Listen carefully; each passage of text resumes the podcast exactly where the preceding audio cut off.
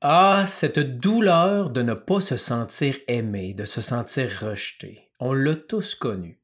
Parfois, elle est si forte qu'elle nous repousse constamment dans les bras de la personne qui nous a fait souffrir. Parce que dans ses bras, on est si bien. L'amour a déjà été si fort, il peut pas être mort. Il doit manquer juste des petits ajustements, là. Ça va être différent maintenant. Et puis, on se noie dans toutes sortes d'espoirs et de tentatives, et on souffre encore. Et quand c'est vraiment fini, on regarde en arrière et on se dit, dans le fond, je le savais. Bienvenue dans Hypnoconscience.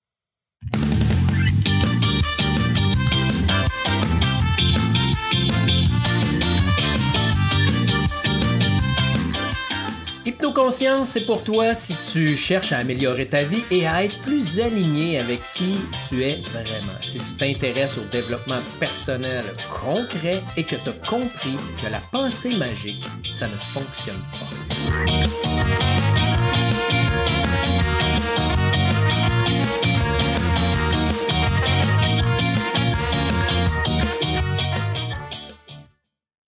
Comme j'en ai parlé déjà dans plusieurs épisodes, mais un en particulier que j'appelais Tout revient à la peur euh, du rejet, ben, la peur du rejet, la peur de ne pas être aimé habite chaque être humain.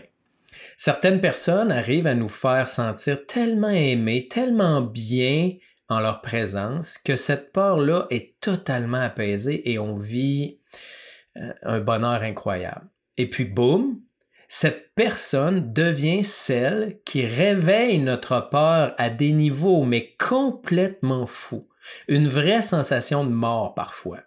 Une angoisse insoutenable, tellement intense que même dans une relation extrêmement toxique, comme avec la violence par exemple, les gens vont retourner encore dans la relation. La personne peut nous avoir trompé à plusieurs reprises, nous avoir menti à plusieurs reprises, nous avoir fait mal à plusieurs reprises et malgré tout, l'anxiété qui est créée par la peur de ne plus être aimé de cette personne-là nous pousse vers elle. Et là, on va rentrer dans toutes sortes de discussions, euh, toutes sortes d'espoirs, euh, toutes sortes de petites prises de conscience, d'entente, euh, je dirais, entre partenaires. Mais il n'y a pas de travail réel de fond qui est fait. Et donc, cet espoir-là va devenir en fait une fuite. Cet espoir, cette espèce d'espoir-là qu'on met dans OK, mais maintenant ça va bien aller, là, on a mis les cartes sur table, là, ça va changer.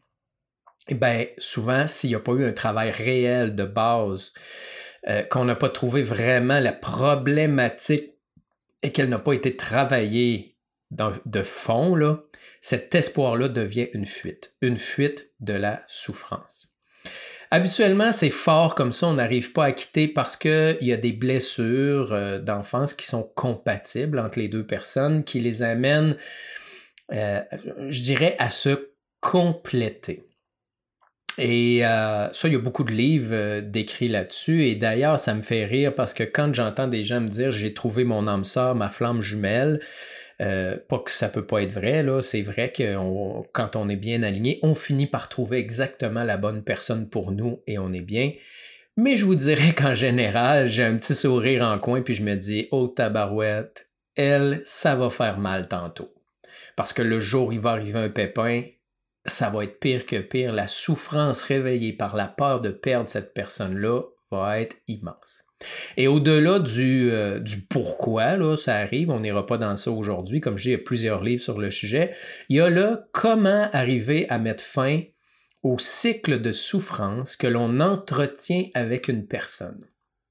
Comme je l'ai expliqué dans l'épisode sur euh, résister à un mécanisme de défense, je me souviens plus c'est quel numéro d'épisode, mais faire l'inverse de ce que le sentiment d'anxiété nous pousse habituellement à faire est l'une des choses les plus efficaces en croissance personnelle, mais c'est aussi une des choses les plus difficiles, pour ne pas dire la plus difficile. C'est sûr qu'il existe des méthodes facilitatrices, euh, qu'on utilise euh, en hypnose, en PNL, comme par exemple, on va emmener la personne à se projeter dans le futur, quand elle va être bien, quand sa vie va être exactement comme elle la veut, avec qui elle va être, comment elle va être habillée, comment va être son corps, qu'est-ce qu'elle va entendre, qu'est-ce qu'elle va voir, la température, etc. Là, avec tous les sens, c'est ce qu'on appelle le VACOG. Et le fait que le cerveau arrive à se projeter là et à le sentir, ben, la personne le vit. Mais par expérience, même si ça fonctionne, ce n'est pas quelque chose qui est euh, permanent pour se sentir bien et la souffrance peut durer de quelques jours à quelques mois. Par contre, si cette souffrance-là dure au-delà de plusieurs mois, de grâce, consultez. Ne restez pas dans ça. Euh, parce qu'on vois des gens qui vont traîner des amertumes, des souffrances de séparation sur des années et ça ne devrait pas être ça. Il y a moyen euh, de changer ça. Et donc, pour toutes ces explications-là, c'est pourquoi aujourd'hui, j'ai appelé cet épisode-là Accepter de souffrir pour arrêter de souffrir. Ça veut dire quoi? Ça veut dire accepter de souffrir pour un moment, un court instant, qui, peut être relatif, qui, qui va paraître sûrement très long, mais pour éventuellement arrêter de, de ressouffrir encore et encore et encore. Hein, c'est un peu comme euh, enlever un plaster quand on était enfant. Euh, ou diachylon pour les, les, Européens, je crois. Tu sais, euh, on avait un bobo, notre mère nous mettait un plaster, puis après une journée à jouer dehors dans notre carré de sable et tout ça, ben, le plaster et la plaie devenaient tout sale, plein de terre, plein de sable, et ça commençait à s'infecter. Mais quand venait le temps de l'enlever, c'était pénible. Le poil était pris dedans. On commençait à tirer, puis ça faisait mal. Puis on voyait que la gale, elle avait comme séché dans le plaster. Et là, elle, a voulu arracher aussi. Et là, on savait qu'en l'enlevant, toute la gale allait arracher et notre bobo allait être encore au vif, là. il allait encore saigner. Puis là, ayant peur de souffrir, là, on voulait pas l'enlever. On mettait la main dessus, puis on disait à notre mère, non, je veux pas. Puis je vais le faire moi-même. Puis là, on tirait un petit peu, puis là, le poil arrachait, puis ça faisait mal. Et qu'est-ce qu'on faisait? On faisait perdurer la souffrance. Qui avait la bonne méthode? C'était notre mère. La solution, c'était quoi? Rappelez-vous, hein, elle grattait un petit coin, là. Elle le prenait, là, et bam! D'un coup sec, elle arrachait le plaster. Et après, c'était fait. On pouvait enfin nettoyer la plaie et guérir. Et chose importante dans ça que j'aimerais vous dire,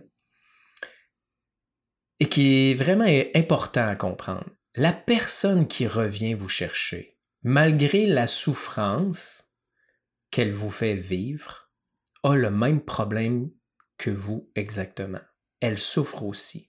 Elle est incapable d'imaginer que vous allez arrêter de l'aimer et la trouver importante. C'est ce qui fait qu'elle revient. Donc, à quelque part, à un moment donné, ça n'en prend un des deux qui tient son bout et qui dit, ben, ça suffit. Et souvent, les gens vont aller euh, se chercher une personne de remplacement, hein, une béquille, comme on dit, parce que l'anxiété leur est totalement insoutenable. L'anxiété d'être seul, l'anxiété de ne pas être aimé ou de ne pas être réconforté.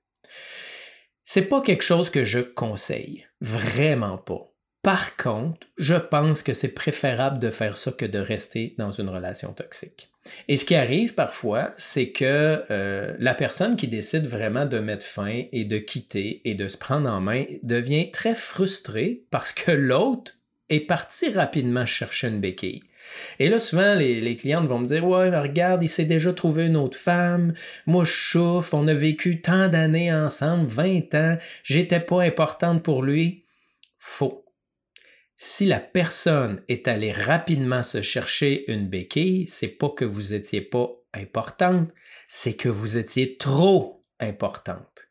Et c'est extrêmement souffrant. Et la personne souffre tellement qu'elle va se chercher une personne de remplacement. Alors, changez euh, votre perception. D'ailleurs, un autre changement de perception qui serait très important, et j'aurais dû euh, mieux euh, m'exprimer depuis le début, là, quand je dis la personne qui vous fait souffrir, c'est pour, pour que vous me compreniez. En réalité, la personne ne vous fait pas souffrir. Vous, vous faites souffrir en choisissant d'être avec cette personne-là. Vous devez prendre l'entière responsabilité.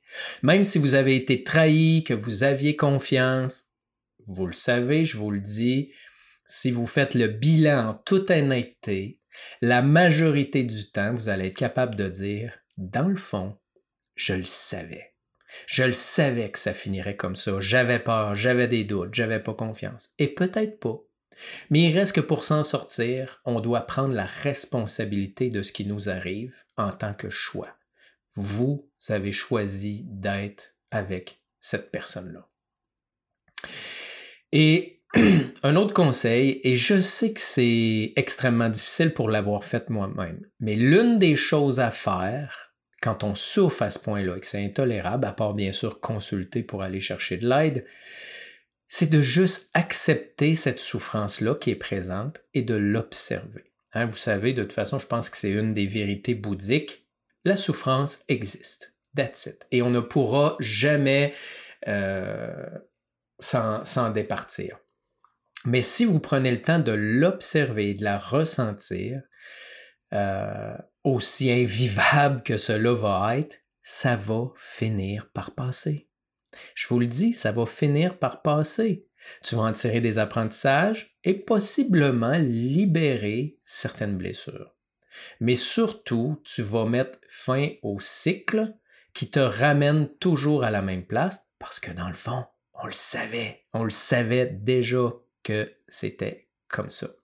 Il va être important, par exemple, d'en tirer les bons apprentissages et de les intégrer pour ne pas recommencer les mêmes erreurs. Et c'est là et je le crois profondément que vous allez avoir besoin d'aide de quelqu'un de neutre, de quelqu'un qui voit clair et qui est capable, à travers ce que vous dites, à travers les questions qu'il va vous poser, comment il va vous guider, de vous amener euh, à voir euh, ce qui est là exactement. Parce qu'habituellement, c'est très inconscient c'est vraiment euh, très inconscient. Il va falloir reconnaître tout ça à l'avenir, mais aussi faire la paix. Parce que tu sais, ce à quoi on résiste persiste. Alors, cette personne-là qui t'a fait du mal, si tu continues à la détester ou détester toutes les autres que tu juges qui t'ont fait du mal, tu vas juste le ratirer, euh, tu vas juste le ratirer constamment à toi. Alors, je t'invite vraiment à faire attention à ça, à consulter, et tu sais, cette observation consciente-là, ça se peut que tu n'aies pas des réponses tout le temps. Ça se peut que tu n'aies pas d'apaisement tout de suite. Par expérience, des fois, je peux méditer 15 minutes un moment, une demi-heure un autre, une heure un autre moment, une demi-heure une autre journée. Et finalement, c'est au bout de ces 4-5 journées-là, en écoutant un film ou en courant sur le tapis au gym, que tout d'un coup, paf, j'ai une révélation. Une information monte spontanément, une prise de conscience monte spontanément et wow, là, je fais des progrès. Alors, je ne peux pas faire autrement que de t'encourager à observer en conscience. Et si tu sais pas c'est quoi, viens me voir. Et si tu penses, tu dis non, je veux pas voir quelqu'un, je veux le faire tout seul, j'ai une formation qui s'appelle Tisser la toile de l'inconscient qui est juste là pour t'aider à observer en conscience ou en 20 capsules vidéo, je t'explique exactement comment ça fonctionne, comment tu peux trouver de l'information et comment tu peux apaiser et libérer des choses. C'est une formation qui est très peu coûteuse, mais cette méthode-là a changé littéralement ma vie. Alors, je t'invite tout simplement à prendre euh, action par rapport à ça. Et c'est sûr que si tu viens me voir, je vais t'amener à faire euh, les ABC, hein, comme je dis tout le temps, puis j'en ai déjà parlé dans d'autres euh, épisodes, et je crois que je vais faire un épisode vraiment là-dessus parce que c'est très important les A, B, C d'une relation.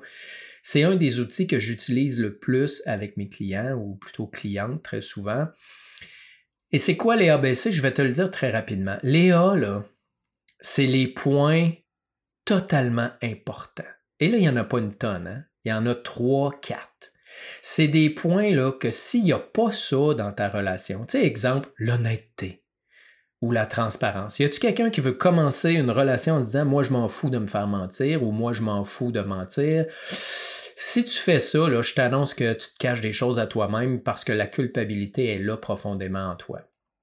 Donc, les A, c'est qu'est-ce que je veux d'une personne là, que si c'est pas là, là, je vais souffrir. Il va me manquer de quoi d'important. Et tu dois être totalement honnête avec toi-même parce que je vois trop de gens, par besoin d'être en couple, qui pilent là-dessus, qui acceptent que des A ne soient pas là.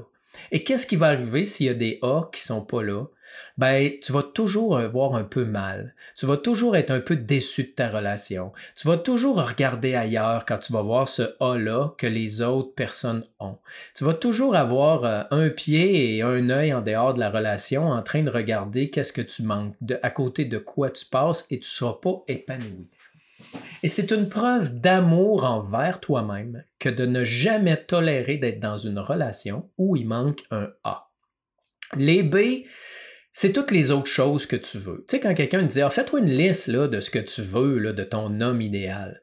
Ben, les B, c'est tout ça. Tu sais, je veux qu'il soit sportif, euh, euh, j'aimerais ça qu'il cuisine bien, j'aimerais ça, telle affaire, telle affaire, plein, plein de petites choses qui sont super importantes. Et ça, il peut y en avoir 10, 15, 20. Mais s'ils sont importants, mais s'il en manque 1, 2, 3, 4, 5, c'est pas grave. Parce que si tu as 10 B et que tu as toutes les A, ben tu es en selle pour une belle relation. C'est ça qu'il faut comprendre. Et les C, c'est ça, je ne les fais pas écrire, les C, c'est différent. Les C, c'est les petits détails insignifiants sur lesquels les gens qui ne sont pas bien dans leur relation souvent focus. Hein. Quand quelqu'un vient me consulter puis me dit ben je veux me séparer à cause de telle chose, je suis pas bien dans mon couple, ou ah, je je suis pas bien dans mon couple, je veux le travailler, mais que là, je dis pourquoi?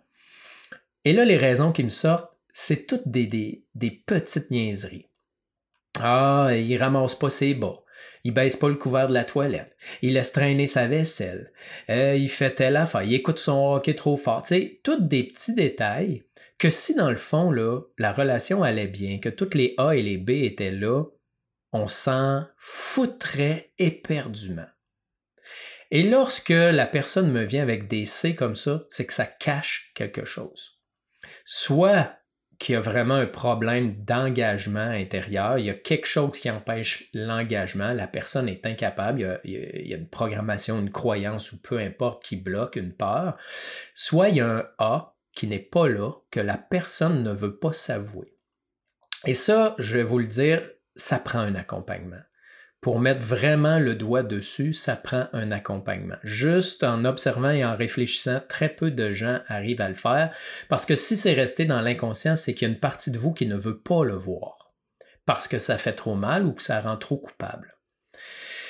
par exemple, j'ai eu une cliente un jour qui vient me voir, qui dit OK, je veux, sauver mon couple, ta, et là, elle me critique son conjoint, il est ci, il est ça, mais c'est tous des petits détails.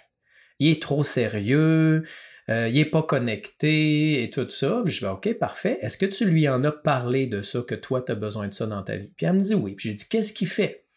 Est-ce qu'il essaie de changer? Parce qu'on va se le dire, là, je le vois souvent, euh, les hommes habituellement, ils disent oui, oui, mais ils font rien. Et pourtant, lui, il faisait plein de choses. Il consultait deux personnes, il consultait un psychologue et un autre thérapeute. Tu je me disais, pauvre viable, il fait vraiment des efforts. Et là, j'ai amené cette femme-là à observer en conscience parce que je le savais qu'il y avait quelque chose qu'elle se cachait. Et finalement, dans son observation consciente, elle me dit, je vois mes enfants assis à terre qui jouent et je suis là à côté d'eux et je vois mon conjoint au loin. Et là, je lui dis, imagine, imagine, ressens dans ton corps. Imagine que ton conjoint s'approche tout doucement vers toi, il te regarde avec un sourire, les yeux pleins d'amour. Et là, je pouvais voir son corps se crisper. Et là, lorsque est arrivé proche, j'ai dit, imagine, il est à deux, trois pieds de toi seulement. Et là, tu le regardes profondément dans les yeux. Et physiquement, alors qu'elle avait les yeux fermés pour la visualisation, elle a détourné la tête et elle s'est mise à pleurer. Elle a réalisé. Elle l'a eu dans les dents que le problème, c'était pas tous les petits détails qu'elle me disait de lui. Le problème, c'est qu'elle ne le désirait plus. Il n'y avait plus de désir et il n'y avait plus de, je peux pas dire de vrai amour, mais l'amour s'était modifié. C'était un amour tranquille, un amour de partenaire, un amour d'attachement avec le temps. Mais il n'y avait plus cet amour-là et ce désir-là qu'elle avait au départ pour lui. Ce qui veut dire quoi? C'est que c'est un A, ça. Le désir et l'amour, habituellement, en tout cas, c'est un A pour moi, là, le désir sexuel, c'est un A. Et donc, il n'y avait plus ce A-là dans sa vie, ce qui faisait qu'elle ne pouvait plus être avec. Mais ça faisait tellement mal que ça vienne de sa propre responsabilité qu'au final, elle ne voulait pas s'avouer et elle préférait inconsciemment accuser son conjoint de toutes sortes de petits détails. Elle a quitté et j'ai appris euh, par des gens qui la connaissent que quelques mois plus tard, elle a fini par quitter son conjoint. Et la réalité, c'est qu'elle aurait probablement dû consulter bien avant, dès qu'elle a perçu certains petits changements. Parce qu'on va se l'avouer, quand on perd le désir de notre conjoint, on ne perd pas le désir tout court. Hein? Et qu'est-ce que ça fait? Ben souvent, on se met à regarder ailleurs, on se met à entretenir des choses, voire même tromper. Et qu'est-ce que ça fait? On crée dans notre vie des non-dits. On crée des mensonges, des cachettes. Hein? On est habitué à dire Ah, j'ai le droit à mon petit jardin secret. C'est sûr, si tu veux ce type de vie-là. Mais moi, je te dis que si tu aspires à quelque chose de grand et de haut au niveau spirituel, non, avoir un petit jardin secret, ce n'est pas une option. D'ailleurs, j'en ai parlé avec un de mes amis assez euh, profondément, un de mes amis qui est scientologue. Et en scientologie, ils appellent ça des overts. Un overt, c'est un non-dit. C'est quelque chose qui est caché. Et dès qu'on l'en a dans notre vie, ça ne fait pas que bousiller cet euh, aspect-là, cette dynamique-là de notre vie, mais bien souvent, ça se répercute sur l'ensemble de notre vie inconsciemment. C'est comme un grain de sable dans l'engrenage. Alors, je pense que je vais faire un épisode là-dessus, ça serait, ça serait vraiment intéressant. Alors, je te dis, courage. Accepte de souffrir un moment pour arrêter de souffrir à long terme. Par contre, tire-en les bons apprentissages pour ne pas recommencer. Sur ce, je te remercie énormément de m'avoir écouté, surtout jusqu'à la fin. Je, je te salue. Je t'invite à partager si tu sais qu'il y a quelqu'un autour de toi qui a besoin d'entendre ce que je viens de dire. Parce que je le sais qu'il y a énormément de gens qui souffrent, qui sont pris dans des patterns relationnels toxiques. Alors je t'invite à partager cet épisode-là à ces gens-là, à les inviter à l'écouter pour qu'ils puissent s'en sortir et arrêter de, de souffrir. Sur ce, je te salue et je te dis à la prochaine pour un autre épisode.